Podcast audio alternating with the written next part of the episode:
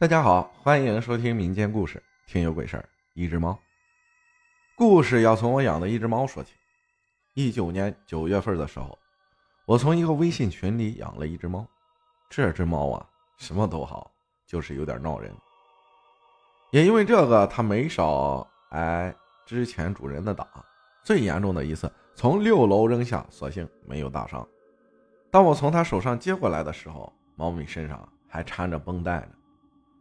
来到我家后，我给他取名为小白。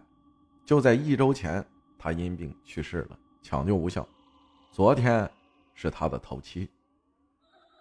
我下班骑自行车回家的路上，莫名其妙丢了东西，东西啊还不便宜，我还回头去找了一遍，但是并没有找到。最后无奈的回到了家中，回家刚脱了衣服，就听见有人敲窗户的玻璃。我走过去看了一眼，但是什么也没有发现。于是我就打开电脑玩起了游戏。大概是十二点左右，我准备睡觉了。这个时候，奇怪的事情就开始发生了。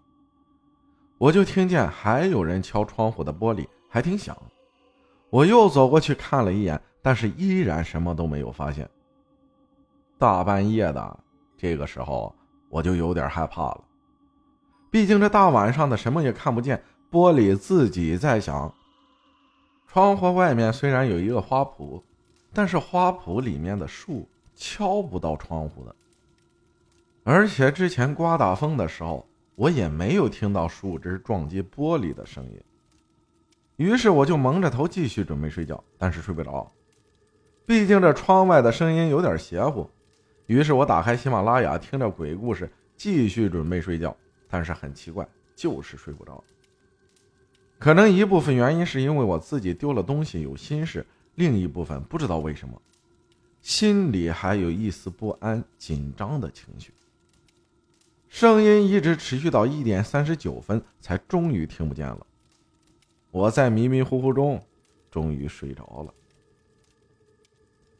第二天早上，我和朋友谈起了这件事他们都说我要破财了。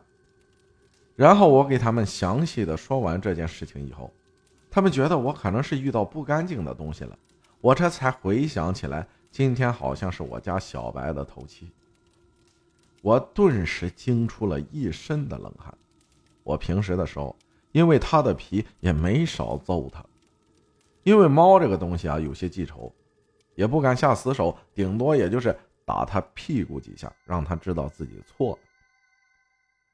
于是朋友就来开导我说，他可能是想回家了，但是我没有给他开窗户。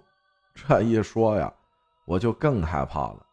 他头七，我却不让他回家，他会不会想是我给他抛弃了？